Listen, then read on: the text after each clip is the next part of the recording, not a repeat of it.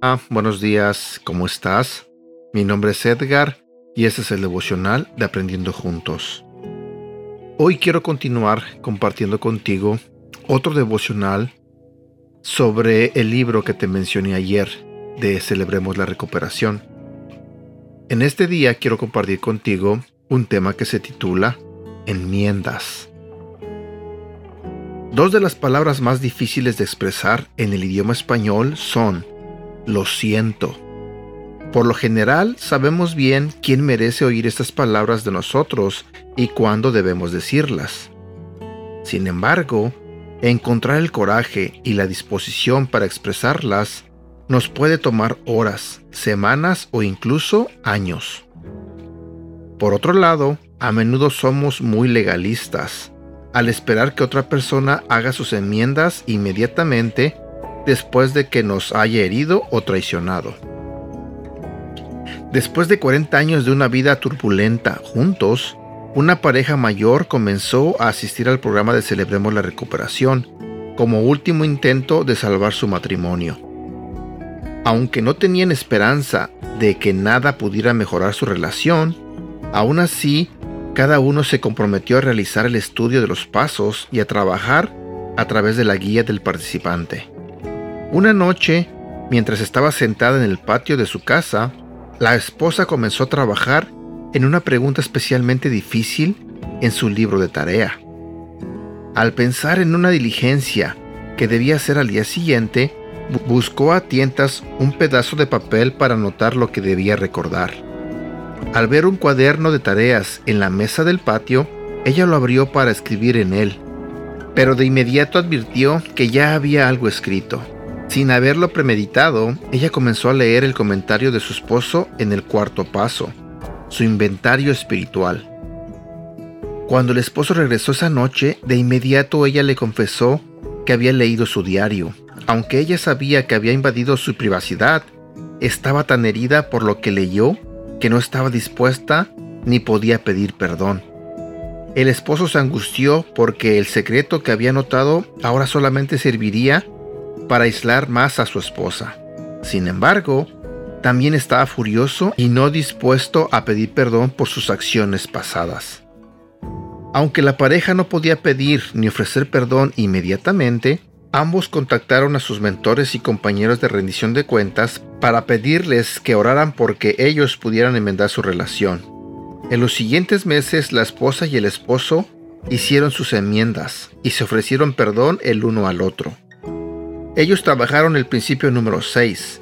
Evalúo todas mis relaciones. Ofrezco perdón a aquellos que me han hecho daño y enmiendo los daños que he ocasionado a otros, excepto si cuando al hacerlo les dañará a ellos o a otros.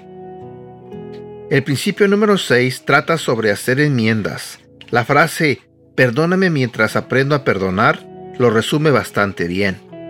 Comenzamos haciendo reparaciones en la parte personal de nuestra vida al principio de nuestra recuperación, admitiendo nuestra incapacidad, entregando nuestra vida y voluntad al cuidado de Dios, haciendo un inventario moral, confesando nuestros pecados a otra persona, admitiendo nuestros fracasos y pidiendo a Dios que los quite de nuestra vida.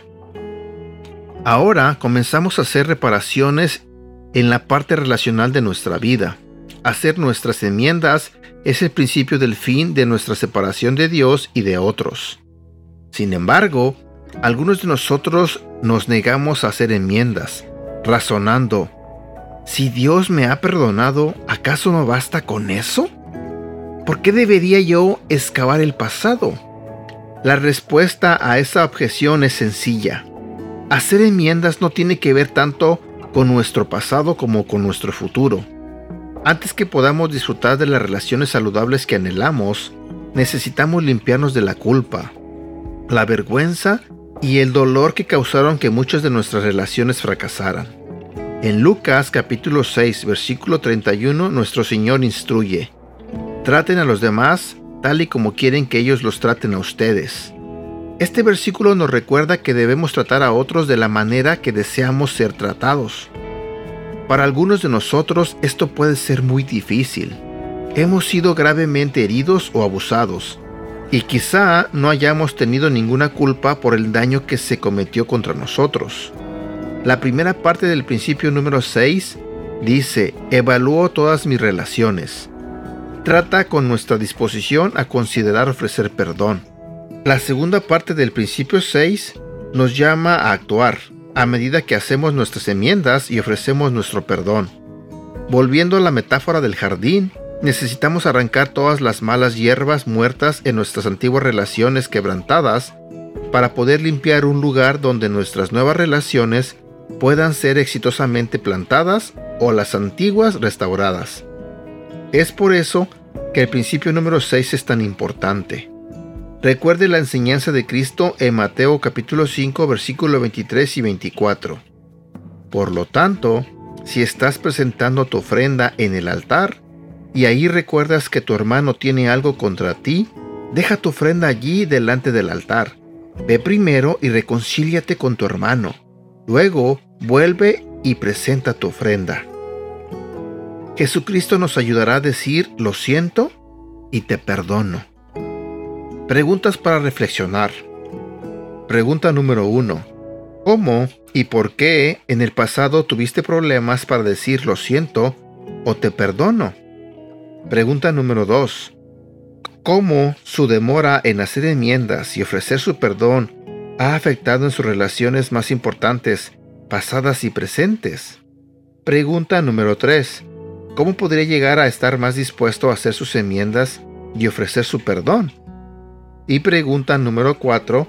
¿Qué significa para usted Mateo capítulo 5 versículo 23 y 24 que dice, Por lo tanto, si estás presentando tu ofrenda en el altar y allí recuerdas que tu hermano tiene algo contra ti, Deja tu ofrenda allí delante del altar. Ve primero y reconcíliate con tu hermano. Luego vuelve y presenta tu ofrenda. ¿Sabes? Solamente quiero hacerte un pequeño comentario sobre este devocional. Porque ah, yo soy de las personas que piensa que cuando nos dañan, regularmente tendemos a hacernos los sentidos, los ofendidos, los lastimados y queremos que la persona que nos dañó o nos hirió venga y nos pida perdón. Y muchas veces, aun cuando ellos vienen y te piden perdón, nosotros somos tan orgullosos y no los perdonamos. Queremos mantener esa herida ahí, fresca. Queremos este, hacerle ver a las personas que estamos dolidos por lo que nos hicieron. Contrario a eso, habemos muchas personas que hacemos daño que hemos hecho daño en el pasado y que jamás nos hemos detenido y hemos ido a pedir perdón por ese daño que causamos. A veces decimos, pues no era para tanto, no tiene por qué ofenderse tanto, y dejamos ese tema por el olvido, sin tomar en cuenta que a esa persona a quien lastimamos sigue herida, sigue esperando a que tú le pidas perdón. Y lejos de que nosotros podamos solucionar algún problema, estos problemas se agrandan. A veces cuando dañamos a alguien o tenemos un problema con alguien, el problema ni siquiera es tan grande. Pero como nos olvidamos de pedir perdón o como no queremos perdonar, ese problema se nos hace enorme. Tan enorme que puede pasar el tiempo y esa relación jamás la sanamos esa relación jamás la restauramos. Y te estoy hablando de una relación ya sea entre amigos, entre pareja, entre esposos o esposas, eh, entre familiares, problemas en tu propia familia, lo he mencionado muchas veces. Lamentablemente en mi propia familia ha sucedido y sucede hasta el día de hoy. Nos hacen algo y estamos ofendidos, no queremos perdonar. Pero cuando nosotros cometemos un error y hacemos daño a alguien, no vamos y pedimos perdón. Entonces, ¿de qué se trata? Muchas veces he comentado esto que te voy a decir. Muchos de nosotros conocemos el Padre nuestro. Lo hemos rezado muchas veces, lo repetimos constantemente, Lo hemos dicho miles de veces durante toda nuestra vida.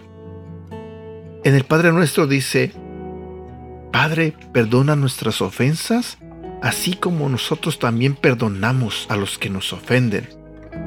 Y yo te pregunto, ¿de verdad haces eso? ¿De verdad perdonas al que te ofende? ¿Cómo vienes y le pides perdón a Dios, pero tú no puedes perdonar al que te ofendió? ¿Cómo está eso? Quizás estoy sonando un poco regañón, pero es que a veces eh, me desespero. En serio me desespero. Somos tan orgullosos, tan orgullosos, y no queremos perdonar. Oh, porque mi hermano me ofendió. Oh, porque mi hermana me, me funció la cara o porque pasó y no me saludó. Cosas a veces bien tontas, en serio, cosas bien tontas. Dejamos que eso dañe una relación y se haga un problema enorme. Y al final terminamos con familias separadas. Y hablo en general, con hijos y con nietos y con todo. Por una tontería. Y mi pregunta es, ¿vale la pena? ¿Vale la pena que tu familia esté separada simplemente porque no quieres pedir perdón? simplemente porque no deseas restaurar esa relación? Varios integrantes de mi familia quizás estén escuchando este devocional y quizás piensen que se los estoy diciendo a ellos. Bueno, pues quizás sí, se los estoy diciendo a ellos. ¿Qué necesidad tenemos de estar en conflictos? ¿Qué necesidad tenemos de estar en problemas? ¿Qué necesidad tenemos de estar separados de nuestros propios hermanos? ¿Qué necesidad? Pudiendo estar bien. Pudiendo estar bien. ¿Por qué tenemos que esperar a que algo malo nos pase? Una enfermedad, un accidente, para que mostremos que esa persona con la que estamos enojados, en realidad la amamos, pero no se lo queremos decir no se lo queremos hacer ver porque como nos ofendió, pues estamos enojados. Discúlpame si en este devocional estoy hablando de más, pero a mí este tema en verdad se me hace súper importante, súper importante, y simplemente siento el deseo de que tengo que decir esto. Yo sé que así como pasa en mi familia, también pasa en la mayoría de las familias, quizás también pasa en tu hogar.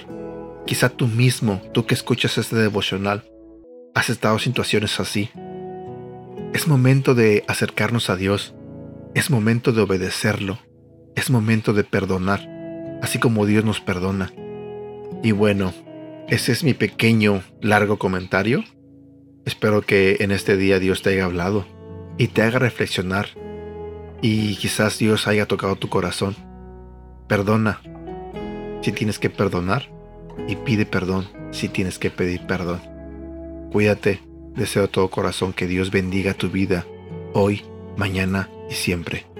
Hasta pronto.